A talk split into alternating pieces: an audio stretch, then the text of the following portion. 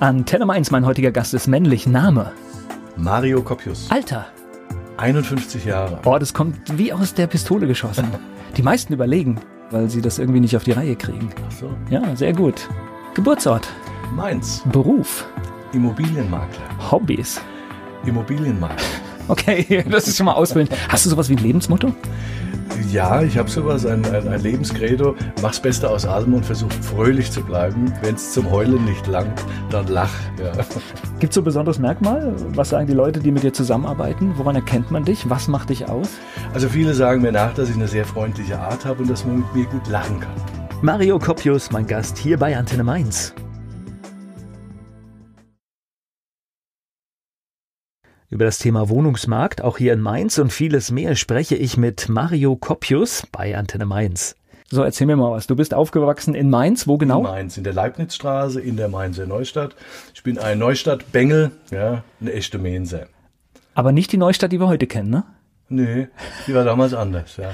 Erzähl also, mal. Pass auf, äh, gegenüber wohnte der Ernst Neger, also er wohnte links von mir, schräg gegenüber, und gegenüber war der Rainer Laub, ja. Und was, was mich also begeisterte, war immer ein Fasnacht, ja. Deshalb als echte Mensa ist ja die Fasnacht im Blut. Wenn die dann morgens ihr Ständchen bekommen haben, ja, ich glaube, das eine war die Prinzegard, das andere war die Ransengarde gewesen, ja. Und das war für mich ein Spektakel. Ja. Ich habe da runtergeschaut, habe das gesehen, es hat mir immer viel Spaß gemacht, so wie die ganze Fasnacht auch. Aber du bist kein Fasnachter, oder? Och, wenn ich mal in der Sitzung bin, bin ich schon eine, ja. Äh, aber, aber jetzt gerade Neustadt, das heißt, war schon anders als heute, ne? Sicher, ich kann mich noch an Kriegsnarben erinnern. Wir haben neben einer Ruine gewohnt in der Leibnizstraße. Ich kann mich an viele also viele waren es nicht mehr. Ne? Mein Vater wird sich an mehr Ruinen erinnern können als ich, aber ich kann mich noch an, an Ruinen erinnern, äh, leere Baugrundstücke, die heute rar sind, ja. Also verrückt, ne? Jetzt gerade aus der aus deiner beruflichen Sicht, ja, ja. was in der Neustadt passiert, das ist eigentlich Wahnsinn, oder? Gigantisch, vor allem, dass sich dieser Kiez so verändert hat. Ein total hippes Wohnquartier und zu Preisen sensationell, ja. Weißt du, was ich mit der Neustadt verbinde, ist, dass wenn wir unterwegs waren und es war dunkel und wir waren in der Neustadt, dass wir schnell gesehen haben, dass wir da wegkommen. Wieso? ja, ja, kannst du das nachvollziehen? Nein, überhaupt nicht. Ich habe mich, in der, ich hab mich in der Neustadt wohlgefühlt. Ich habe bis zum 14. Lebensjahr habe ich in der Neustadt gewohnt. Dann zogen wir aus, meine Eltern haben sich getrennt, dann zogen wir nach Gonsenheim. Das war eine tolle Zeit, da war ich 14, ja, da habe ich viele Freunde kennengelernt. Und dann zogen wir weit, weit raus nach Ebersheim. Das gehört zwar auch noch zur Stadt, aber es war weit, weit raus. Mainzer, ja, heute wohne ich ja noch weiter, ja, in der Diaspora. Aber egal. Damals zogen wir nach nach Ebersheim. Ich bin also zu meiner Mutter gezogen nach der, nach der Scheidung und habe dort viele Jahre verbracht und zog dann wieder zurück in die Neustadt, habe mir auch da eine Wohnung gekauft und war da sehr glücklich. Also ich verbinde mit der Neustadt nur gute Erinnerungen, habe ja heute noch mein Büro, also seitdem ich mich selbstständig gemacht habe im Jahr 2000, habe ich ja meinen Standort in der Mainzer Neustadt. Ich will da auch nicht mehr weg. Ja, also es gibt ja viel schönere Standorte, wenn man so ans Parken denkt, ja, auch ans Parken für die Kunden, da gibt's ja viel bessere Positionen, ja, außerhalb der Stadt oder so. Ich wollte sagen, die, jetzt, jetzt nennen wir doch mal einen guten Platz für Parkplätze in der Innenstadt. Äh, es gibt keinen, ja. ja. Das ist auch der Grund, warum ich mir ein Fahrrad gekauft habe, ja. So ein Klapprad, das ist mein neues Dienstfahrzeug. Also ich mache alle Termine in der Neustadt, in der Stadt, also in der Altstadt, Downtown, mache ich zu Fuß oder mit dem Fahrrad. Da bewege ich das Auto nicht. So, jetzt habe ich aber gehört, aus der Neustadt Gonsenheim bist du dann dort auch zur Schule gegangen? Oder wo bist du zur Schule gegangen? Also ich war in der Anne-Frank-Schule in Mainz, habe dort gependelt, ja, und habe auf der Gleisberg-Schule meine mittlere Reife gemacht. Okay, das heißt, das war dann Gonsenheim. Gonsenheim, ja. Bezogen, weil es ja. näher war einfach. Ja. Und was, guter Schüler? Nein. Oh. Gut, nächstes Thema. Bitte. ja, aber ich kann es ja nachvollziehen. Warst froh, dass du raus warst aus der Schule? Also das Tollste an der Schule waren die Pausen und die Ferien. Okay, also klares, klares ja. Statement, ja. ja, ja. Und das heißt aber Freiheit, als die Schule vorbei war. Oder erstmal vermeintliche Freiheit. Alles war mir lieber als Schule, ja. Okay. Wusstest du nach der Schule sofort, was du machen willst? Nein, überhaupt nicht. Überhaupt nicht. Ich bin auf eine ganz lustige Art und Weise zu dem Beruf gekommen, zu dem ich heute, in dem ich heute bin. Ja. Ich war ein junger Bengel, war fertig mit der Schule und musste eine Ausbildung machen. Also mir war klar, Abi, kein Nerv mehr für weiter in die Schule zu gehen, studieren ist ausgeschlossen.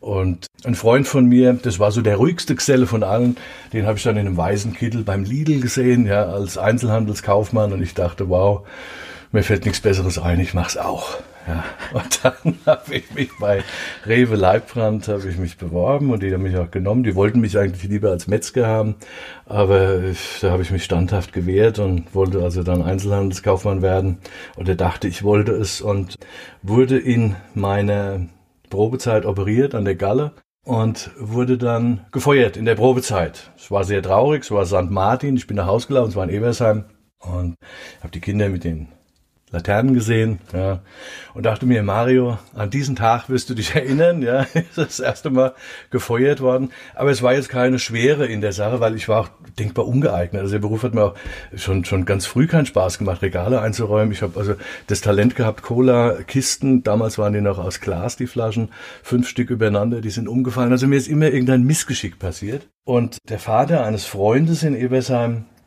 ein SPD-Stadtrat, ja, der hat gesagt, Mensch Mario, das ist ja so schlimm, was Sie da mit dir gemacht haben. Ich helfe dir, dass du einen Ausbildungsberuf bekommst. Und so kam ich zur Wohnbau Mainz. Okay. Gleich geht's weiter im Gespräch mit Mario Koppius. Die Karriere im Supermarkt, das sollte nicht sein. Mario Koppius im Gespräch hier bei Antenne Mainz. Bei der Wohnbau in Mainz ging's dann weiter für dich. Das, was man jetzt so als dramatisch sieht, ist dann im Nachhinein vielleicht auch der größte Glücksfall gewesen. Das könnte man auch so als, als Credo sehen, weil manchmal im Leben kommst du ja nicht mehr weiter. Du kommst an eine Position, wo du sagst, jetzt ist gerade alles Mist. Ja, aber es ist tatsächlich viel mehr so, dass diese Herausforderung, wenn du die mal überstanden hast, dann ist es meist rückblickend so gewesen, dass sich eine Tür geschlossen hat und eine Pforte sich geöffnet hat. Also es wurde, ich hatte viel Glück. Na, wir tolerieren ja ziemlich viel, was nicht gut läuft, bis wir auch Konsequenzen ziehen. Also der, der Mensch kann das ja ziemlich gut. Also wir, wir finden ziemlich viel Scheiße, mhm. aber bis wir dann was ändern, dann muss es schon richtig, richtig heftig kommen. Ja, manchmal muss es brennen, damit, damit man in Bewegung kommt, das ist klar, weil man sonst zu träge wird und manchmal sind dramatische Entwicklungen sehr förderlich, weil man dann in Bewegung kommt und es wird kreativ. Ne? Auf einmal hat man dann auch Erfolg. Ja. Aber wir sind ja ein Jahrgang, wir standen ja auch unter dem Stress, wir müssen irgendwas machen, weil es gab ja auch, also man musste sich richtig bewerben und ja, meistens waren selbst ja. auf den merkwürdigsten Ausbildungsplatz gab es ganz viele Bewerber. So ist es, ja, so kann ich mich auch noch dran erinnern. Allein auf die Idee zu kommen, dass ich da zu, zu heute Rewe wollte, ja, ich habe mir da einfach keine Gedanken gemacht. Es war einfach so, nach der Ausbildung musst du einen Beruf machen, ja, und du standst tatsächlich unter Druck, schnell etwas zu finden und da gab es auch viele Mitbewerber, ja. Ja, und, und ich, ich glaube, wenn du sowas machst, also gerade wenn du in so einem Supermarkt arbeitest, ich glaube, da musst du viele Dinge mögen. Du musst auch Menschen mögen, weil ständig fragt dich jemand und äh, ich glaube, das, da brauchst du ein gewisses Naturell. Ja, für, für, für mich war es damals mehr ein Einräumen von Regalen. Also mit Kunden hat du gar nicht so viel Kontakt. Ich also, weiß gar nicht, ob das heute überhaupt noch gemacht wird. Heute läuft das, glaube ich, alles ich glaub, extern, gell? Suppis, ja, ja, die das machen, ja. Das Aber ist also zumindest so mein Eindruck, wenn ich das sehe. Der Chef hat gut mit mir gemeint, also es hat sich gut entwickelt dann. Das heißt Wohnbau, es ging schon um Immobilien. Wohnbau, es ging schon um Immobilien, ja. Ich landete bei einem, ja, in einem Laden, der also für Mainz sehr wichtig ist, der also sozialen Wohnungsbau verwaltet hat, ja, und auch Neubauten erstellt hat. Das war war für mich spannend, ja, vor allen Dingen rückblickend eine Sache, ja, ich kann mich noch erinnern an die Aussage, wir haben die Wohnungsnot die haben wir besiegt. Ja, also das war damals so. Das würde heute gerne noch mal jemand heute, hören. Ja, aber die, die, Politiker taten aber auch damals einiges dafür, damit diese Wohnungsnot gelindert wurde oder, oder überwältigt wurde. Ja, man hatte, gut, kriegsbedingt, meins war in Trümmern, ja, man hatte eine Wohnungsnot und irgendwann in den 80ern war die besiegt, weil man auch tolle Maßnahmen ergriffen hatte, um, um Wohnungsbau zu fördern. Ja, das sind ja alles Dinge, die dann stückweise abgebaut wurden und jetzt hat man eine ganz andere Situation. Situation. Also ich würde mich freuen, wenn wieder solche Themen wären wie oder so eine Aussage, wir, wir haben keine Wohnungsnot mehr. Ja, ich kann mich auch erinnern, das war allerdings viel später, also viel, weit nach meiner Ausbildung, dass wir zum Beispiel 7,50 Euro den Quadratmeter in Mainz nicht erzielen konnten und mussten auf 7 Euro zurückgehen, ja, weil einfach, wir haben keine Miete dafür gefunden. Okay. Das gab es auch mal. Was, was haben wir heute? Ich bin völlig raus. Also ich glaube, jeder Mist wird für 10 Euro Minimum vermietet. Okay. Ja, ah, also wir, wir, ja, lass uns das Thema später nochmal. Das heißt, du hast die Ausbildung gemacht ja. und dann im Betrieb geblieben, oder? Nein, ich bin nur ein paar Monate in diesem äh, Betrieb geblieben und ging zur Bundeswehr. Ne? Also ich bin erst nach meiner Ausbildung zur Bundeswehr, war dann das heißt, die haben, haben dich tatsächlich aus der Ausbildung rausgeholt? Oder? Nein, nein, nach der Ausbildung. Na, nach der Ausbildung, nach okay. Der das heißt, du ein bisschen. Also ich, ich, wurde irgendwann gemustert, ne, also während der Ausbildung. Und Ja, und dann, dann ich habe bei der Wohnbau, glaube ich, noch ein, ein, halbes Jahr oder, oder, oder ein Vierteljahr gearbeitet und habe dort kommissarisch einen, einen, Bezirk übernommen. Das war Amöneburg, Kostheim und Kastell. Da habe ich also die, die, die Mietverwaltung gemacht und dann ging ich zum Bund. Ja. Und wenn jetzt die Bundeswehr nicht gekommen wäre, dann wärst du vielleicht dort geblieben? Nein. Okay. Klare Antwort. Lassen wir so stehen, ja? Ich war vielleicht auch nicht der beste Azubi. Vielleicht hätten die mich auch gar nicht gewollt. Okay. Gleich spreche ich weiter mit Mario Kopius. Wir waren gerade bei seiner Bundeswehrzeit im Gespräch mit Mario Kopius hier bei Antenne Mainz. Das heißt aber, Bundeswehr war die Zäsur, die dann wieder im Prinzip dazu ja. gezwungen hat, ja. Dinge neu. Ja, also es gab ja im Prinzip die Wahl, entweder verweigerst oder du gehst zum Bund. Ich war mit drei gemustert und, und äh, also war schon klar, mit mir kannst du keinen Krieg gewinnen. Und zwölf Monate waren einfach kürzer. Also habe ich gesagt, ich gehe zum Bund. Ja, habe das auch gemacht, habe das durchgezogen und ich wurde jetzt nicht ordentlicher oder disziplinierter dadurch, aber es war rückblickend eine schöne Zeit. Also gerade die Kameradschaft, die, die, die ist mir so in Erinnerung geblieben. Die erlebst du nirgends wie dort. Ja, also okay. es war, du warst in Mainz, oder? Ja, ich hatte auch da Glück. Also ich war erst bei den Jägern in, in Bexbach im Saarland und hätte am liebsten nach der ersten Woche schon verweigert, ja, weil wir also Jäger ist Infanterie. Ja, du bist also, wir sind im Januar sind wir gezogen worden und wir waren jeden Tag draußen und es war kalt und ich war unsportlich und sind viel gelaufen und irgendwann ist man auch kaputt, ja, und erkennt seine Grenzen und ja, es war dann gut, als es rum war. Und, und die Stammeinheit war dann in Mainz und da war ich Heimschläfer und das war easy. Du warst bestimmt oder bist auch heute noch genauso sportlich, wie ich es bin, ne? Ja, also aus mir ich wird wahrscheinlich nie ein Sportler, ja. Es, es war, ja. Aber Bundeswehr, gut, ich, ich, hatte ja das Glück, ich war jetzt nicht da, aber Bundeswehr bedeutet dann auch so mit Marschgepäck und. Ja, ja. Äh, und ja, glücklicherweise hatte ich einen, drei, einen, einen 5-Kilo-Schein, weil ich mit drei gemusst war. Ich hatte so ein bisschen, ich habe heute noch ein Rückenleiden. Leichtes und, Gepäck. Ähm, ich hatte wirklich leichtes Gepäck und das war, aber das reichte mir schon, ja, das muss ich dir sagen. Also es war eine Challenge. Auch schön, als es vorbei war, oder? Es war auch schön, als es rum war, aber es war in der Kameradschaft schön, weil es war ja jeder kaputt. Ja, also du, du, du erlebst dort etwas Zwischenmenschliches, was, was du in zivilen Berufen wahrscheinlich so nicht, nicht erlebst kommt ja jetzt auch gerade wieder die Diskussion raus eines Pflichtdienst für junge Menschen, wobei ich hm. glaube ganz ehrlich, im Rahmen der Bundeswehr ist es nicht mehr, weil die Zeiten haben sich so sehr geändert. Du brauchst heute Fachkräfte. Ich glaube, er wird, also wenn es denn, wir wollen das alle nicht erleben, aber es wird nicht mit Waffen entschieden. Mhm. Ich glaube, das sind ganz andere Sachen, die da. Also ich glaube, du brauchst Computerexperten, du brauchst ja, Experten, ja, ja. gucken die, wie, wie Computersysteme aufrechterhalten werden. Ich glaube, das sind ganz andere Dinge, die, die tatsächlich mhm. auf uns also zukommen werden. Wenn andere Zeit. Damals hatten wir noch den Kalten Krieg. Ja. Ich wurde eingezogen, als der erste Golfkrieg war. Da war eigentlich noch ganz klar, wer das Feindbild war. Ne? Das war ja, und heute also, blickt, blickt man ja schon selbst nicht mehr durch. Was eben, heute, heute ist es ganz anders. Auch, auch wie, ich war beim Terri Territorial hier. Das heißt, wenn ein Konflikt gekommen wäre, in dem ich eingez also in dem ich hätte mitwirken müssen, dann wären wir alle verloren gewesen. Ja, das war, ja, beruhigend, heute, oder? Sehr beruhigend. Aber äh, heute, heute bist du dann in Mali oder, oder in Afghanistan als, als junger Soldat und, und wirklich weit weg von der Heimat und ich weiß nicht, ob ich begeistert wäre, wenn einer meiner Söhne jetzt sagen würde, ich will da unbedingt hin und will in eine Kampfeinheit. Ja. Eigentlich können wir dankbar sein, dass wir da in dieser Zeit so viele besonnene Politiker überall hatten, weil ja, wenn, wenn, du ja, überlegst, was, was heute zum Teil an der Macht ist, wo Dinge dann viel schneller eskalieren. Ja, ja. Ja, also eigentlich äh, so gesehen war das vielleicht auch eine Fügung der Zeit, ja. Ich spreche gleich weiter mit Mario Kopius.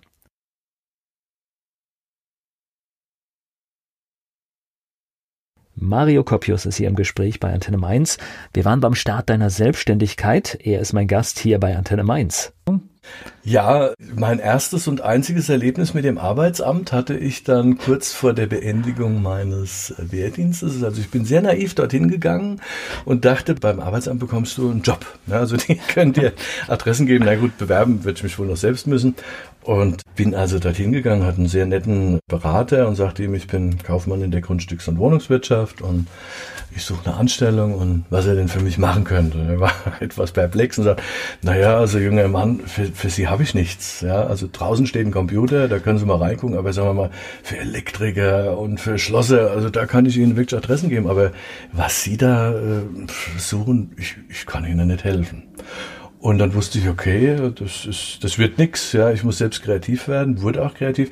Ich war so ein bisschen ein Computerfreak. Also ich hatte schon sehr früh so eine, hm, eine Leidenschaft für Computer entwickelt und hatte mir dann auf meinem Personalcomputer eine, eine Datenbank programmiert und habe ein Textverarbeitungsprogramm hinten dran gehängt und bin die Immobilienzeitung durchgegangen, ja, und habe mir einfach alle Firmen aufgeschrieben. So 386er in der Zeit oder noch vorher? Nee, ja, ja 386er, oh, okay, sowas. Gut, ja, ja, okay. so, so eine mit unfassbaren 3,5 äh, Megabyte auf der Floppy oder sowas. Ja, ja ich weiß nicht, der, der Arbeitsspeicher, der Arbeitsspeicher Ach, so groß wie heute ein Foto ist, das ja, wir auf dem Handy haben. Völlig, völlig lächerlich, ja, aber das war damals schon der Knüller, ja.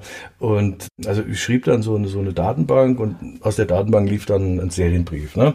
Ich habe aus der Zeitung die ganzen Adressen gesammelt und habe im Prinzip eine Anfrage gestellt auf einen Arbeitsplatz oder auf ein Vorstellungsgespräch. Und ein Mainzer Unternehmen, der Geschäftsführer, der fand das sehr spannend, auch insbesondere die Tatsache, dass ich beim Bund bin, ja, gefiel ihm gut. Und der lud mich dann zu einem Termin ein, an einem Sonntag, ja, in sein Büro. Und da lernten wir uns kennen und er sagt, junger Mann, ich stelle Sie ein als Volontär. Und das war aber auch schon Teil der Prüfung Sonntag, ne?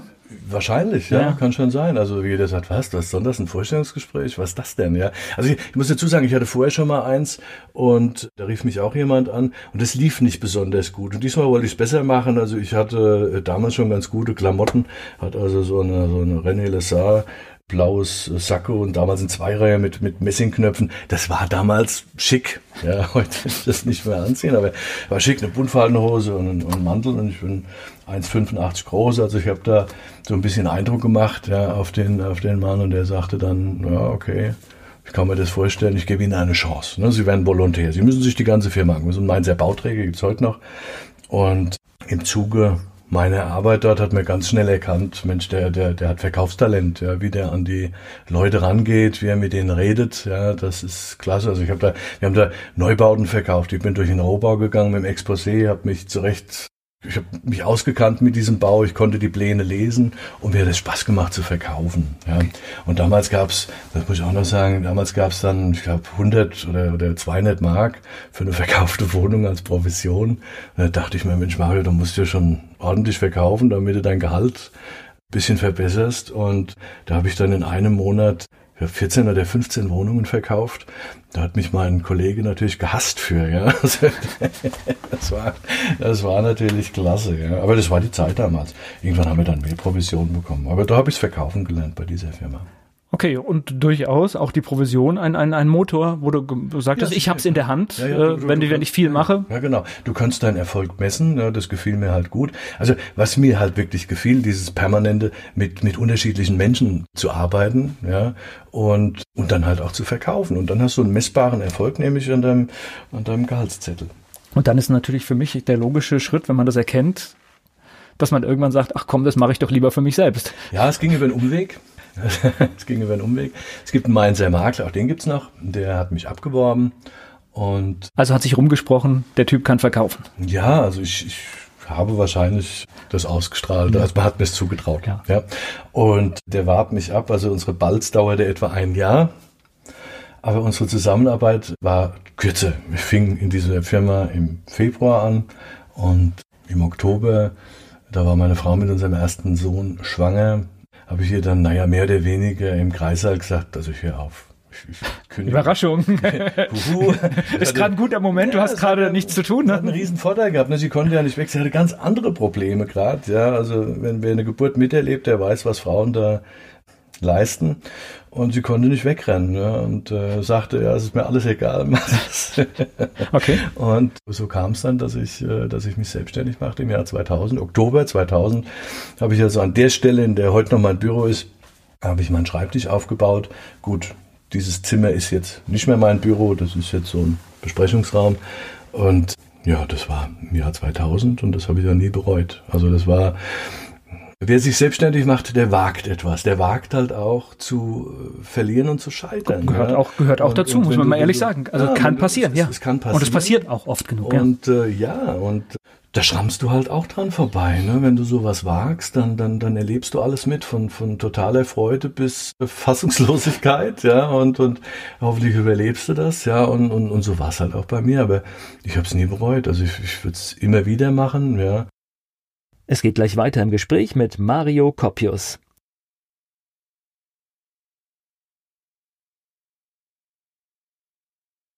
Mario Koppius, mein Gast hier bei Antenne Mainz. Beruflich hatte er schon fast immer mit Immobilien zu tun. Über den Wohnungsmarkt insgesamt und natürlich auch hier in Mainz spreche ich mit ihm hier bei Antenne Mainz. Aber der Moment, ich miete mir meine Räume, das ist so dieses. Äh das war für mich eine Befreiung, ja. ja. Weil, also ich muss sagen, der, der, mein, mein vorletzter Chef, ja, also dieser, dieser Bauträger, der hat einen behandelt wie ein Unternehmer und das war gut. Ja. Und der hat einem unheimlich viel Leine gelassen und dann hat man auch Erfolg gebracht. Aber es gibt eben auch andere Arbeitgeber, die einen gerne kontrollieren oder was auch immer. Das ist überhaupt nicht meine Sache. Deshalb ist es erstaunlich, dass ich die Bundeswehr gut überlebt habe, ja, weil eigentlich habe ich ein Problem mit Hierarchien. Ja. Und äh, deshalb ist die, die Selbstständigkeit für mich gelebte Freiheit. Ich mache das unheimlich gern. Also ich, ich bin mein eigener Herr. Ich bestimme, wann und wie lange und wie viel ich arbeite. Ja. Das ist schön. Und, und oft auch mehr, aber halt ja, trotzdem, ja. wann, wann du es machst, ist so, so das Entscheidende. Ja, es, ist, es kommt natürlich vor, dass du abends um 10 oder um 11 noch am Computer sitzt und, und, und arbeitest. Ja, da ist ein, ein Angestellter schon lange in seinem wohlverdienten Feierabend und er macht sich auch überhaupt keine Probleme, weil sein Chef, der sitzt dann auch um 10, 11 noch am Computer, der hat dann die, die Probleme, ja, oder, oder macht sich die Gedanken, ja, aber es zahlt sich aus, ja, es, es ist ein Stück gelebte Freiheit. Ja. Hast du dich alleine selbstständig gemacht oder gleich mit deinem Partner? Im ersten Schritt habe ich mich alleine selbstständig gemacht. Das war ja im Jahr 2000 und mein, mein Freund, den ich in der Ausbildung bei der Wohnbau kennenlernte. Ja, mit dem war ich im Jahr 2000 auf dem Weihnachtsmarkt und der wollte sich auch immer selbstständig machen. Ja, damals auch mit, mit, mit Freunden und er sagte, Mensch, ich beneide dich so, Mario, dass du diesen Schritt gehst, weil es ist, ja, du, du, du wagst etwas. Also dieser Schritt in die Selbstständigkeit zu gehen, der ist nicht der einfachste. Ja, also der, der, der kann schwer fallen. Und ich sagte ihm, Mensch, Gig, also den einzigen Partner, den ich mir vorstellen kann, das wärst du. Wenn du willst, steig ein. So, und so kam es dann auch. Ja? Also er hat dann, äh, ich habe meine Firma Copius und Partner genannt. Ja? Also das war, das war der, der Firmennamen. Gab es schon einen Partner oder war es einfach? Nein, ich fand schnell Partner so cool. ja. also, das war da. Ja, aber auch äh, ja. Ist, ist, ist ja Marketing. Also das ja, ist ja klassisches Marketing. Du, du suggerierst ja und klar. die wenigsten machen das, was ich jetzt hier gemacht habe und, und fragen nach. Ja. Also du, du vermittelst natürlich eine andere Größe. Guck, so ein Partner, das kann auch ein Anwalt sein, ja, oder kann an der Wall Street sein oder was auch immer. Also du wirkst dann schon mal einen Ticken größer und äh, du, aber jetzt die Möglichkeit eröffnet, einen, einen Partner aufzunehmen. Und so war es dann. Ich nahm also den, den Herrn Schwarz auf und naja, also im, im Januar 2001 fingen wir zusammen an und im Januar 2002 haben wir dann die Firma Corpus und Schwarz genannt. Wir haben 2001 noch unter Corpus und Partner gearbeitet. Ja. Das hatte den Grund, ich fragte ihn, Gig, wie sieht's mit dem Finanzamt aus? Hast du Steuererklärung? Er sagte, ja, ich muss noch fünf Stück machen. Er sagt, wenn du die dann mal fertig hast, dann können wir einen Vertrag machen, dann machen wir Kopf und Schwarz. Aber werd erst klar, also war, das war der Grund. Ja? ja. Und das hat er auch alles ruckzuck gemacht. Und, und dann haben wir 2002, 2002 haben wir dann Kopius und Schwarz gegründet und 2003 haben wir die GmbH gegründet. War eine tolle Partnerschaft, war ein toller Mann. Ihr habt wie lange zusammengearbeitet? Bis zum Jahr 2013 haben wir zusammengearbeitet. Also erstmal eine erfolgreiche Geschäftsbeziehung. Ja, natürlich. Also es war, es gab auch in dieser Zeit zwischen uns kein böses Wort. Man kann sich keinen angenehmeren Partner wünschen. Habt ihr irgendwie das äh, verteilt, die, die Fähigkeiten? Wir haben gut voneinander profitiert, weil wir beide die Stärke hatten zu erkennen, wenn man mit einem Kunden nicht klarkommt, dass der nächste einspringt. Ja, ah, das ist sehr klug. Das heißt, ja, weil es ja, gibt ja Menschentypen, mit denen kann ich einfach nicht. Das, und das, das, eben, du kannst nicht mit allen. Ja, also jemand, der mich mag, muss jetzt den, den, den nächsten eben nicht mögen und umgekehrt. Ja, und, und, und so haben wir uns die, die Fälle zugespielt. Aber wir haben das nicht aufgeteilt, dass wir sagen, also du machst jetzt nur den Einkauf, ich mache nur den Verkauf oder du machst nur Administration. Nein, nein, also jeder hat alles gemacht. Ja. Das war auch gut so, weil als ich meinen Partner noch hatte, bin ich ins Flugzeug gestiegen, habe Urlaub gemacht und konnte abschalten. Was ja viele Selbstständige nicht machen können, ja, weil es heute nicht mehr. Ne? Ja, also ja, ja, genau. Es wird organisiert, es, es, muss geguckt werden, wer, wer ist da, bin ich erreichbar. So und, ist es. Genau. also all diese Probleme und, und ich wäre nie auf die Idee gekommen, mit einem Notebook in Urlaub zu fliegen, was heute eine Selbstverständlichkeit ist. Ohne das kann ich nicht weg. Ja, das ist der Vorteil, wenn du einen Partner hast, dem du vertraust, der der so wie du tickst, der, der, wo du, wo du weißt, der greift dir nicht in die Kasse. Ja. Ja. Das ist wichtig. Das naja, und vor allen Dingen, er ist tatsächlich ein, wenn er alles kann, was du auch kannst und es auch in deinem Sinne macht, ist er ein wahrer Stellvertreter. Das ist ja, ja das, was man sonst nicht, ja, oft ja. nicht hat, ja. Und, und, umgekehrt. Und ihm ging es genauso. Wenn er in Urlaub gefahren ist, wusste er, der Laden läuft, er muss sich um nichts Gedanken machen. Ja, es hört sich äh, entspannt an, dann wirklich tatsächlich. Das war eine schöne Partnerschaft und es war eine tiefe Freundschaft, ja. Gleich geht's weiter im Gespräch mit Mario Kopius. Mario Kopius hat über einen tollen Freund und seinen Geschäftspartner hier gesprochen. Er ist mein Gast bei Antenne Mainz. Und das endete leider sehr tragisch, ne? Ja, es endete tragisch. In 2013 ist er aus heiterem Himmel auf dem Golfplatz zusammengebrochen mit einem Herzinfarkt und verstarb ein paar Monate drauf. Ja. Und das ist Freund und Geschäftspartner. Ich, äh, was ist da abgegangen, als du das gehört hast? Ich glaube, das kriegt man gar nicht sortiert, ne, in dem Moment. Das ist, ich, ich, ich sagte mal so, es war mein erster Verlust. Ja? Mhm. Also Großeltern gehen, ja, man ist traurig und dann kommt irgendwann die Zäsur sicherlich, Eltern gehen. Ja, Gott sei Dank bin ich an dem Punkt noch nicht. Aber wenn ein, ein enger Freund geht, ja, der auch noch Partner ist, ja, dann, dann äh, gerät dein Leben aus den Fugen. Ja, mhm. Also dir fehlt jemand und du trauerst und. Ich glaube, du hast ja auch mit keinem mehr Zeit verbracht, ne? Wenn man das mal so Nein, natürlich nicht. Also das ist ja noch. Mein Partner wusste ja alles von mir. Das ja. war wie meine zweite Frau. Der wusste, der wusste alles von mir, ja. Und umgekehrt, der hat die Geheimnisse von mir mit ins Grab genommen, so wie ich seine mit ins Grab nehmen werde. Also wir haben uns wirklich alles erzählt und, und alles Sorgen auch besprochen und man hat immer eine, eine Stütze gehabt, eine, eine ja, ein Freund, ja. Find einen Freund. Also wenn du, wenn du mich fragst, wie viele Freunde hast du, mein Gott, das ist so wenig. Ich kenne irre viele Leute, ja. Ich habe unheimlich viele nette Menschen, mit denen ich mich treffe, aber wer ist so im engsten Kreis, ja, da wird's einsam. Ich glaube, das ist aber, also kann ich, kann ich unterschreiben, ist bei mir ja. auch so. Das ist, da zählst du dann noch zwei, drei und dann wird's eng. Dann ist viel, ja. ja. Dann wird's viel. Ja. Das ist sehr ausgedünnt, ja. Es heißt aber, man muss dann trotzdem irgendwann ran und muss sagen, ich muss mich neu aufstellen, ich muss neu organisieren, ich muss jetzt schauen, dass das irgendwie weiterläuft, ne? Ja gut, ich habe habe das einzige Richtige gemacht. Ich habe mich in die in die Arbeit gestürzt und habe ein gutes Jahr hingelegt. Ja, also ich, ich das war meine Ablenkung. Ja, ich habe gearbeitet wie ein Blöder und und damit habe ich mich abgelenkt. Aber die Trauerarbeit, das ist halt das Erstaunliche. Wir Menschen, wir können Dinge irgendwo in eine, in eine Schublade packen, ja, aber ah. sie sind nicht verarbeitet, ja. ja. Und, und, und dann gibt's Punkte, dann, dann bricht das auf einmal hoch. Irgendwann ist die Schublade auf, ne? Verflucht nochmal, ja, was ja. ist das denn, ja. ja.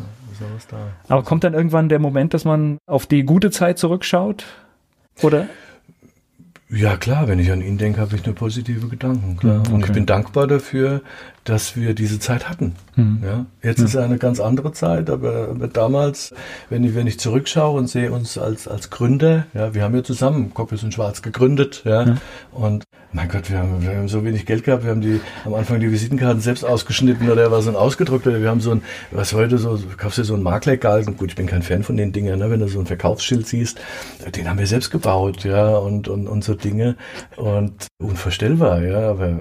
Aber das sind ja die schönen Geschichten eigentlich, oder? oder? Also ja. insbesondere dann, wenn die Geschichte gut, in Anführungszeichen, ja, geschäftlich aber, gut aber, ausgeht aber jetzt, ging, ja. Es ging ja alles gut aus, ne? Ja. Auch, mal, auch mal eine Flaute, die wir hatten, ging gut aus und, und wir haben unsere Erfolge und unsere Misserfolge haben wir gefeiert. Ja.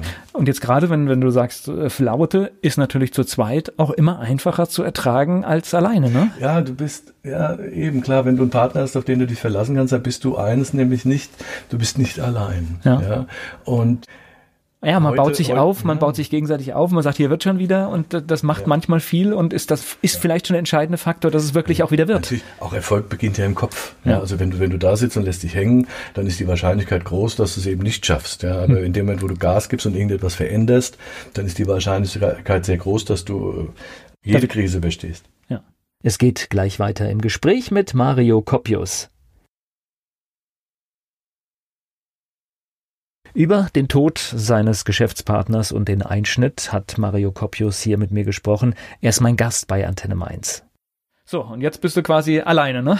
Ja. Ja, okay, eine neue, neue Erfahrung dann. Ne? Makabere Sache noch am, am Rande, ja, auch das erlebt man in so einer Phase, wenn dann der Partner im Koma liegt, ja, gab es tatsächlich irgendeinen äh, Menschen aus, aus Mombach, der rief mich an und sagte, Herr Koppel, ich habe gehört, Sie brauchen einen neuen Partner.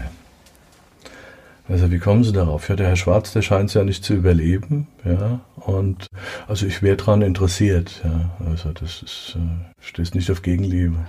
Habe das Gespräch beendet. Ich war so sprachlos. Normalerweise bin ich schlagfertig, aber ich war so getroffen davon, ja. Also auch solche Dinge erlebt man. Pietätlosigkeit. Weil vor allen Dingen, das ist ja zu einem Zeitpunkt. Äh, das geht gar nicht. Also, also ich hätte mir die Namen aufschreiben sollen, aber unmöglich.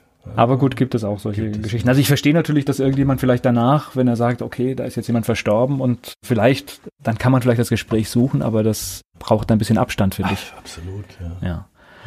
Mann, Mann, Mann, Mann. Dein Partner war Jude? Ja. Was hat das mit dir gemacht? Bist du religiös? Nein. Okay. Ich bin nicht religiös. Nein. Ich habe ja das, das, das große Glück gehabt, einen, einen Juden und eine jüdische Familie näher kennenzulernen und, und, und da einen Einblick zu haben, den, den, den andere eben nicht haben. Ja. Und äh, ich habe seine Familie kennengelernt, die in Haifa lebt.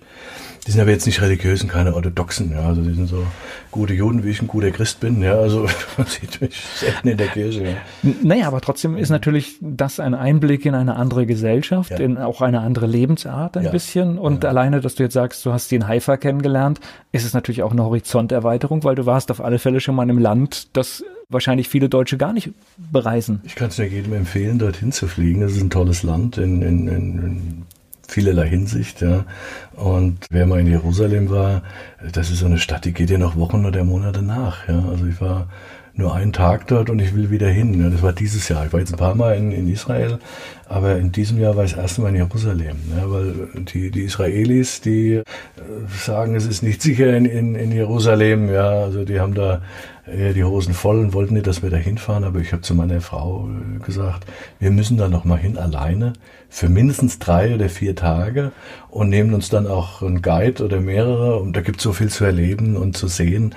Das ist toll. Das ist eine Wahnsinnsstadt, das ist ein tolles Land. Wie, wie orientiere ich mich überhaupt in Israel? Ich glaube, Straßenschilder zu lesen ist nicht möglich, ne? Das ist recht einfach, weil es steht auch in der Schrift. Okay. Die für uns, also es ist nicht nur Arabisch und Hebräisch. Ich, ich kenne nur sehr, sehr, viele Bilder und ich habe es ja. auch schon mal von, von, von jemandem gehört, die, die für eine Fernsehproduktion da waren und ja. dass die schon also sie sind zurechtgekommen, aber dass sie schon an, an manchen Stellen Probleme hatten, weil man einfach, wenn man, man steht manchmal und dann fehlt einem so dieser, was ist. Ja klar, wenn es in Hebräisch oder Arabisch steht und du, du kannst die Sprache nicht lesen, dann bist du verloren. Aber wie navigiere ich auf der Straße? Das ist ganz einfach, ja. Du hast ein Handy. Ja, das ist natürlich heute.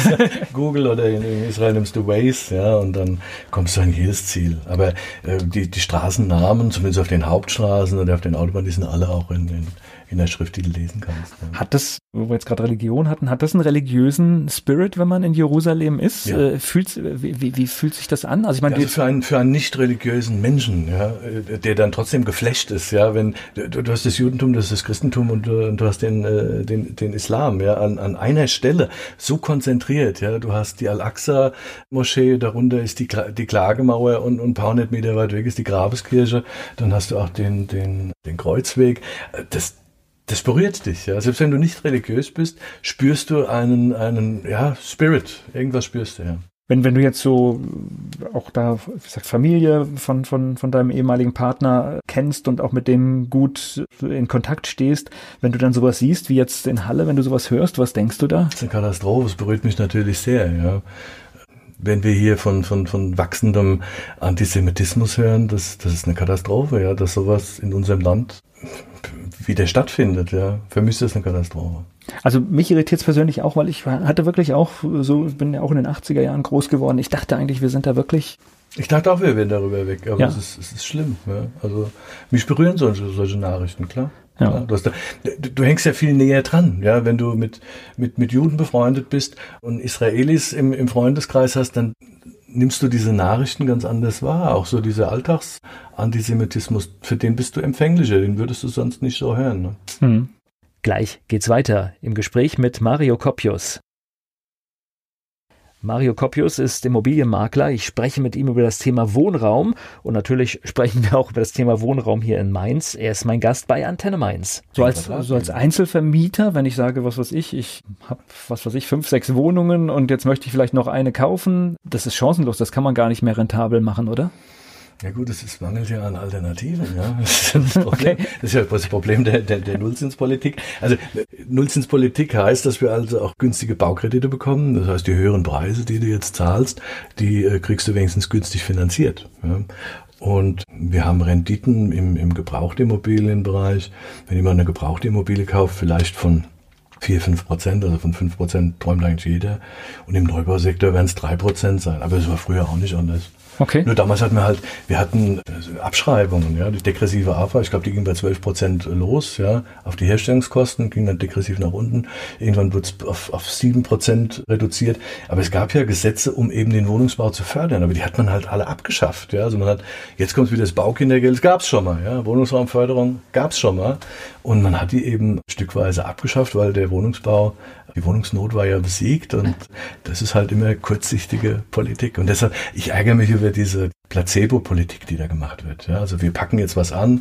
Das hat ja auch so ein bisschen was mit, mit einer Neidkultur zu tun in unserem Land. Also der, der, erstmal der Makler, der wird jetzt hier vom kapitalistischen Vermieter bezahlt, ja, und wir bremsen das Ganze für euch, ja. Aber da ist ja keine Wohnung mehr gebaut worden. Ja, guck mal, wenn ich 100, 200 Interessenten für eine Wohnung habe, und das sind ja Zahlen, mit denen arbeiten alle irgendwo, die hier in der Vermietung sind. Das heißt, wir haben einen riesen, riesen Bedarf an Wohnraum und einen noch größeren an bezahlbarem Wohnraum gerade für Menschen mit Migrationshintergrund und Transferleistungen, die kriegen da nichts in diesem, auf, auf dem freien Markt. Da gibt's nichts. Deswegen hat mich dieses Thema da mit Berlin auch so, so gepackt, weil ich habe überlegt, die haben jetzt dieses Gesetz der Mietpreis. Bremse.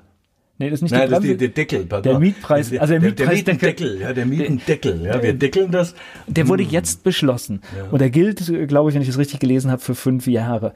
Jetzt versuche ich mich in einen Investor reinzusetzen, der gerade überlegt, ob er Wohnungen baut und sagt. In Berlin. Ja, die haben jetzt für fünf, genau, die haben jetzt für fünf Jahre etwas beschlossen und beschränken mich in meinen Möglichkeiten. Ja. Ich habe keine Rechtssicherheit, dass es nach fünf Jahren anders aussieht. Also für, für, für einen großen äh, Investor, ja, wäre ich ein großer Investor, der also global kauft, würde ich Berlin, würde ich, würde ich eine rote Fahne drauf machen. Die Farbe würde auch übrigens passen in dem Zusammenhang. Würde sagen, dort nicht. Ja, also dort würde ich jetzt nicht investieren, ja. Denn das ist ja keine vernünftige Politik, was die da betreiben. Das ist ja Irrsinn. Das heißt, es ist auch ein bisschen, also es muss ja nicht so sein, es kann ja vielleicht auch anders ausgehen, aber es ist ein bisschen ein Experiment. Und ich finde, wenn es darum geht, dass eigentlich Wohnraum geschaffen werden müsste, müsste man eigentlich Politik in viele Richtungen machen, oder? Ja, man müsste die richtige Politik machen und die geht halt nur, wenn du was tust, ja. Du musst es ja wagen, eine Fläche zu versiegeln und, und, und dann auch die Genehmigung zu geben, dort zu bauen, ja. Das heißt, du musst etwas tun, ja. Du musst Flächen ausweisen, du musst möglicherweise Anreize schaffen, dass da etwas gebaut und vermietet wird, ja. Und das ist ja die einfachste Nummer zu sagen, wir machen einen Deckel, ja. Da, du machst als Politiker nichts, ja. Also du, du weder linderst du die Wohnungsnot, ja, noch bist du in irgendeiner Form produktiv. Das ist für mich ist das reiner Populismus. Ja? Und wenn dann so Stimmen laut werden, die dann über Enteignungen nachdenken, ist gruselig. Na, und es gibt ja viele Wege, kam auch im Mainzer Wahlkampf hoch, dass zum Beispiel Discounter ihre Fläche anbieten, ja. dass sie einfach sagen, wir haben so viele Standorte ja, und System, wir, klar. wir bauen einfach, wir bauen drauf, einfach ja. fünf Stockwerke oben ja, drauf. Super. Lass es doch bauen, ja. Aber es wird auch hier verhindert bei uns in Mainz, wo ich sage, ihr seid irre, ja. Wir haben ja, wir haben ja genug Wohnungen. Aber, aber wäre ja nicht neu versiegeln. Das wäre ja, wir haben ein. Ne, was, was willst du denn machen in einer Stadt, wenn du nicht neu versiegeln willst? Was ich ja auch irgendwo verstehe. Ich meine, ich will ja auch nicht, dass der Frauenplatz jetzt neu bebaut wird oder was, ja. Du, du willst ja auch diese Grünflächen erhalten. Aber was kannst du denn machen? Was ist denn einfacher als Aufstockung oder eben ja, auch so eine Aufstockung bei so einem Discounter, ja. Da, da siehst du einen Aldi-Markt, ja, der kann dann auch nochmal fünf Etagen oben drauf bauen und dann hast du Wohnungen und du hast eine Win-Win-Situation für den Discounter, der seine Kunden direkt im Haus hat, ja, und, und auch für die Stadt. Na ja, klar, und der macht natürlich auch Geld, weil ja, er, er, er, kann Vermieter ja, werden zum Beispiel, und, ja. Und daran gekoppelt sind ja Steuernahmen, also im Prinzip gewinnt ja jeder daran, ja, und du schaffst auch wirklich Wohnraum, das ist toll, ja. Ich verstehe nicht, warum er da so, so, so engsternig ist. Ja. Ich habe etwas, da muss ich auf Israel zurückkommen, etwas habe ich in Israel äh, gesehen, was mich wirklich begeisterte. Und ich glaube, sowas können sie in Deutschland überhaupt nicht machen. Also da, du musst dir vorstellen, in Haifa ist ja auch der Wohnraum knapp, ja. Und dann, dann stell dir jetzt ein Sechs-Familienhaus vor, ja, aus den 60ern, und dann kommt ein Investor und sagt, ich kaufe den Luftraum darüber. Ich setze noch zwei Etagen drauf, ja. Und die Wohnungen, die ich baue, die sind mir. Aber du bekommst einen Aufzug, deine Wohnung wird komplett saniert, du kriegst noch ein Zimmer mehr, ja. Und das ist also im Prinzip der Grundstückspreis, den er, sein Einstieg, ja. ja. Und das, das ist eine Masche. Die Häuser werden größer, nur haben die halt echt ein Problem mit Autos, ja. Also es ist dann mit Parkplätzen katastrophal dort, ja. Aber das ist ein Geschäftsfeld und das wird gut bedient, ja. Die hm. bauen drauf. Ja gut, ist ja letztendlich auch, wenn du Frankfurt oder in die großen amerikanischen Städte guckst, ist das ja das gleiche Prinzip. Wir das bauen nach oben. Ja. Geht gar nicht anders. Genauso in Mainz, ja, müsstest du eigentlich noch zwei Stockwerke draufsetzen können, ja, damit kannst du dann was machen, ja. Thema Parkplätze, ja, das ist, das ist dann das ganz große Thema. Aber wenn wir aufstocken, versiegeln wir nicht neu. Es wird halt höher, ja. Ja. Es geht gleich weiter im Gespräch mit Mario Kopius. Mario Kopius ist Immobilienmakler. Ich spreche mit ihm über das Thema Wohnraum und natürlich sprechen wir auch über das Thema Wohnraum hier in Mainz. Er ist mein Gast bei Antenne Mainz. So als, so als Einzelvermieter, wenn ich sage, was weiß ich, ich habe, was weiß ich, fünf, sechs Wohnungen und jetzt möchte ich vielleicht noch eine kaufen, das ist chancenlos, das kann man gar nicht mehr rentabel machen, oder? Ja gut, es ist, mangelt ja an Alternativen. Ja. Das, ist das, okay. das ist ja das Problem der, der, der Nullzinspolitik. Also Nullzinspolitik heißt, dass wir also auch günstige Baukredite bekommen. Das heißt, die höheren Preise, die du jetzt zahlst, die äh, kriegst du wenigstens günstig finanziert. Ja. Und wir haben Renditen im, im Gebrauchtimmobilienbereich. Wenn jemand eine gebrauchte Immobilie kauft, vielleicht von 4, 5 Prozent, also von 5 Prozent träumt eigentlich jeder. Und im Neubausektor werden es 3 Prozent sein. Aber es war früher auch nicht anders. Okay. Nur damals hatten wir halt, wir hatten äh, Abschreibungen, ja, die degressive AFA, ich glaube, die ging bei 12 Prozent los, ja, auf die Herstellungskosten, ging dann degressiv nach unten. Irgendwann wurde es auf, auf 7 Prozent reduziert. Aber es gab ja Gesetze, um eben den Wohnungsbau zu fördern, aber die hat man halt alle abgeschafft, ja. Also man hat, jetzt kommt wieder das Baukindergeld, das gab's schon mal, ja. Wohnungsraumförderung gab's schon mal. Und man hat die eben stückweise abgeschafft, weil der Wohnungsbau die Wohnungsnot war ja besiegt und das ist halt immer kurzsichtige Politik. Und deshalb, ich ärgere mich über diese Placebo-Politik, die da gemacht wird. Ja, also wir packen jetzt was an. Das hat ja auch so ein bisschen was mit, mit einer Neidkultur zu tun in unserem Land. Also der, der, erstmal der Makler, der wird jetzt hier vom kapitalistischen Vermieter bezahlt, ja, und wir bremsen das Ganze für euch, ja. Aber da ist ja keine Wohnung mehr gebaut worden. Ja, guck mal, wenn ich 100, 200 Interessenten für eine Wohnung habe, und das sind ja Zahlen, mit denen arbeiten alle irgendwo, die hier in der Vermietung sind. Das heißt, wir haben einen riesen, riesen Bedarf an Wohnraum und einen noch größeren an bezahlbarem Wohnraum gerade für Menschen mit Migrationshintergrund und Transferleistungen, die kriegen da nichts in diesem, auf, dem, auf dem freien Markt. Da gibt's nichts. Deswegen hat mich dieses Thema da mit Berlin auch so, so gepackt, weil ich habe überlegt, die haben jetzt dieses Gesetz der Mietpreis. Bremse. Nee, das ist nicht Nein, das ist der Deckel. Pardon. Der Mietpreis, der, also der, Mietpreis der Mietendeckel, ja, der Mietendeckel, ja, wir deckeln das. Der wurde jetzt beschlossen ja. und der gilt, glaube ich, wenn ich es richtig gelesen habe, für fünf Jahre. Jetzt versuche ich mich in einen Investor reinzusetzen, der gerade überlegt, ob er Wohnungen baut und sagt. In Berlin. Ja, die haben jetzt für fünf, genau, die haben jetzt für fünf Jahre etwas beschlossen und beschränken mich in meinen Möglichkeiten. Ja. Ich habe keine Rechtssicherheit, dass es nach fünf Jahren anders aussieht. Also für, für, für einen großen äh, Investor, ja, wäre ich ein großer Investor, der also global kauft, würde ich Berlin, würde ich, würde ich eine rote Fahne drauf machen. Die Farbe würde auch übrigens passen in dem Zusammenhang. Würde sagen, dort nicht. Ja, also dort würde ich jetzt nicht investieren, ja. Denn das ist ja keine vernünftige Politik, was die da betreiben. Das ist ja Irrsinn. Das heißt, es ist auch ein bisschen, also es muss ja nicht so sein, es kann ja vielleicht auch anders ausgehen, aber es ist ein bisschen ein Experiment. Und ich finde, wenn es darum geht, dass eigentlich Wohnraum geschaffen werden müsste, müsste man eigentlich Politik in viele Richtungen machen, oder? Ja, man müsste die richtige Politik machen und die geht halt nur, wenn du was tust, ja. Du musst es ja wagen, eine Fläche zu versiegeln und, und, und dann auch die Genehmigung zu geben, dort zu bauen, ja. Das heißt, du musst etwas tun, ja. Du musst Flächen ausweisen, du musst möglicherweise Anreize schaffen, dass da etwas gebaut und vermietet wird, ja. Und das ist ja die einfachste Nummer zu sagen, wir machen einen Deckel, ja. Da, du machst als Politiker nichts, ja. Also du, du weder linderst du die Wohnungsnot, ja, noch bist du in irgendeiner Form produktiv. Das ist für mich das reiner Populismus. Ja? Und wenn dann so Stimmen laut werden, die dann über Enteignungen nachdenken, ist gruselig. Na, und es gibt ja viele Wege, kam auch im Mainzer Wahlkampf hoch, dass zum Beispiel Discounter ihre Fläche anbieten, ja. dass sie einfach sagen, wir haben so viele Standorte ja, und System, wir, wir also bauen einfach, wir bauen drauf, einfach ja. fünf Stockwerke oben drauf. Lass es doch bauen, ja. Aber es wird auch hier verhindert bei uns in Mainz, wo ich sage, ihr seid irre, ja. Wir haben ja, wir haben ja genug Wohnungen. Aber, aber wäre ja nicht neu versiegeln. Das wäre ja, wir haben ein. Ne, was, was willst du denn machen in einer Stadt, wenn du nicht neu versiegeln willst? Was ich ja auch irgendwo verstehe. Ich meine, ich will ja auch nicht, dass der Frauenplatz jetzt neu bebaut wird oder was, ja. Du, du willst ja auch diese Grünflächen erhalten. Aber was kannst du denn machen? Was ist denn einfacher als Aufstockung oder eben ja, auch so eine Aufstockung bei so einem Discounter. Ja, da, da siehst du einen Aldi-Markt, ja, der kann dann auch noch mal fünf Etagen oben drauf bauen und dann hast du Wohnungen und du hast eine Win-Win-Situation für den Discounter, der seine Kunden direkt im Haus hat, ja, und und auch für die Stadt. Na ja, klar, und der macht natürlich auch Geld, weil ja, er, er, er, kann Vermieter ja, werden klar, zum Beispiel. Ja. Daran gekoppelt sind ja Steuernahmen. Also im Prinzip gewinnt ja jeder daran, ja, und du schaffst auch wirklich Wohnraum. Das ist toll. ja. Ich verstehe nicht, warum er da so, so, so engsternig ist. Ja. Ich habe etwas, da muss ich auf Israel zurückkommen. Etwas habe ich in Israel äh, gesehen, was mich wirklich begeisterte. Und ich glaube, sowas können sie in Deutschland überhaupt nicht machen. Also da, du musst dir vorstellen, in Haifa ist ja auch der Wohnraum knapp, ja. Und dann, dann stell dir jetzt ein Sechs-Familienhaus vor, ja, aus den 60ern. Und dann kommt ein Investor und sagt, ich kaufe den Luftraum darüber. Ich setze noch zwei Etagen drauf, ja. Und die Wohnungen, die ich baue, die sind mir. Aber du bekommst einen Aufzug, deine Wohnung wird komplett saniert, du kriegst noch ein Zimmer mehr, ja. Und das ist also im Prinzip der Grundstückspreis, den er, sein Einstieg, ja. ja. Und das, das ist eine Masche. Die Häuser werden größer, nur haben die halt echt ein Problem mit Autos, ja. Also es ist dann mit Parkplätzen katastrophal dort, ja. Aber das ist ein Geschäftsfeld und das wird gut bedient, ja. Die hm. bauen mhm. drauf. Ja gut, ist ja letztendlich auch, wenn du Frankfurt oder in die großen amerikanischen Städte guckst, ist das ja das gleiche Prinzip. Wir das bauen nach oben. Ja. Geht gar nicht anders. Genauso in Mainz, ja, müsstest du eigentlich noch zwei Stockwerke draufsetzen können, ja, damit kannst du dann was machen, ja. Thema Parkplätze, ja, das ist, das ist dann das ganz große Thema. Aber wenn wir aufstocken, versiegeln wir nicht neu. Es wird halt höher, ja. Ja. Es geht gleich weiter im Gespräch mit Mario Kopius.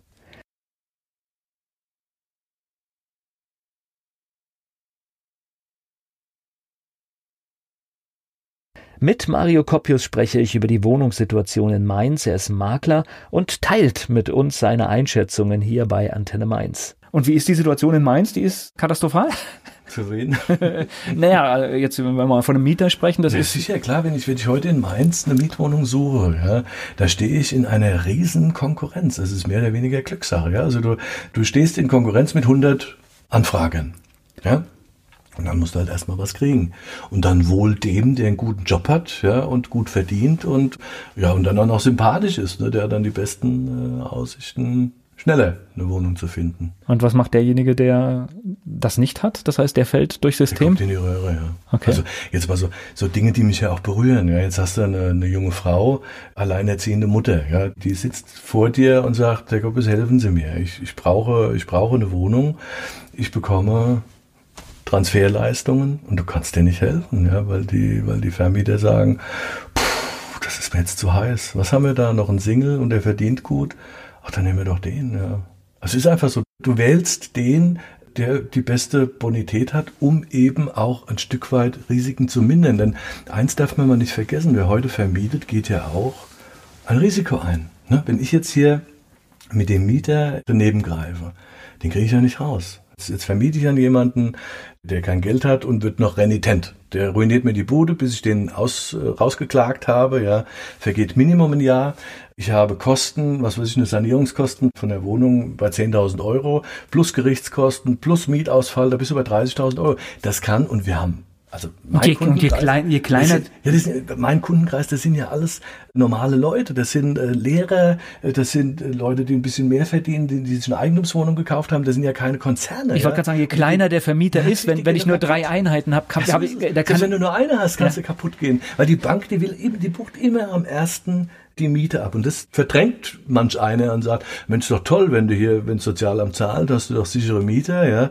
Aber du weißt ja nicht, wie die Nummer ausgeht, ja. Und deshalb fällt der hinten runter und der, der mit dem besseren Job, mit der guten Bonität, der auch dann bonitätsgeprüft ist, ja, und, und ein Einzelkandidat ist, ja, der hat dann einfach die, die, die besten Karten und wer dann, ja, schwächer ist, der kriegt keine Wohnung. Das heißt, die Lösung ist tatsächlich Wohnraum schaffen. Ja, natürlich, es geht doch gar nicht anders. Ja, du, du musst Wohnraum schaffen. Aber wenn du nur am Winterhafen und am Zollhafen und was weiß ich was baust oder da oben das IWM-Gelände, das wird ja auch schön verdichtet. Ja, ich weiß nicht, wie viel, wie viel Sozialwohnungen haben wir da und, und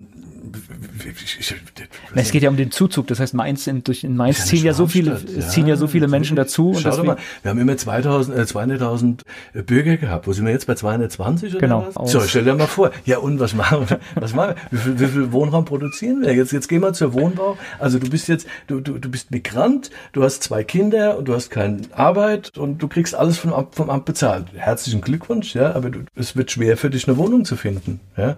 Im sozialen Wohnungsbau, ich weiß nicht, bei der Wohnbau mal fragen, 2000 Leute vor dir, bis du eine Wohnung kriegst, keine Ahnung, die haben ja irgendwelche Listen, ja.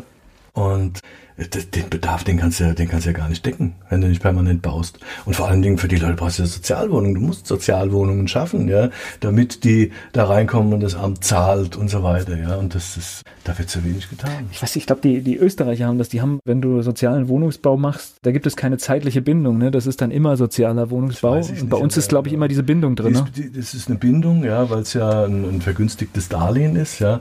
Und mit öffentlichen Mitteln gefördert. Ja. Aber dann weiß man doch eigentlich, dass man damit nie aufhören darf, wenn das Prinzip so ist. Ja, natürlich, deshalb sage ich doch, es fallen jedes Jahr mehr raus, als neue gebaut werden. Das, das ist so, ja. Ich habe von Wien gehört, ich kenne also die, die Gesetze in Österreich nicht, aber ich habe gehört, dass die Wiener das ganz gut gelöst haben, ja. Und ich glaube, es ist auch sehr teuer, also gemeinschaftlich sehr teuer, was da passiert. Also das heißt, ja, die Kommune zahlt halt sehr viel Geld rein, genau. Eben, es muss ja, es muss ja irgendjemand zahlen. Ja. Es ist ja einfach hier zu sitzen und zu sagen, meins muss mehr machen. Unterm Strich muss ja jemand zahlen, ja. Jemand muss es angehen und, und da könnte, da würde ich mir von der Politik, das können die Mainzer nicht machen, da würde ich ich mir in Berlin wünschen, dass es da bessere Gesetze gibt. Schwachsinnige Gesetze sind eben Mietendeckel, Mietpreisbremse und so weiter.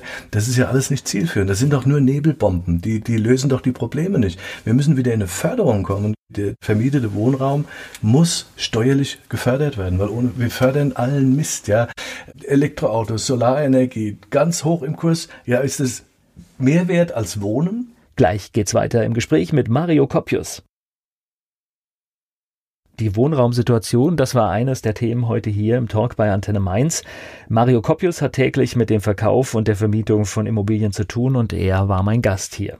Naja, und vor allen Dingen, ich glaube, selbst wenn du sagst, so ein Instrument wie Mietpreisbremse und Mietendeckel ja. ist mein Mittel der Wahl, gehört dann wahrscheinlich ein gesamtes Konzept hin. Das heißt, man kann ja sagen, ich muss jetzt fünf Jahre irgendwie mal Luft schaffen, aber dann habe ja, ich. Aber dann musst du was tun, dann das in fünf Jahren, das, genau. dass du nicht wieder prolongierst und genau. sagst, naja, wir machen jetzt die Mietpreisbremse, machen wir nochmal fünf Jahre, ja.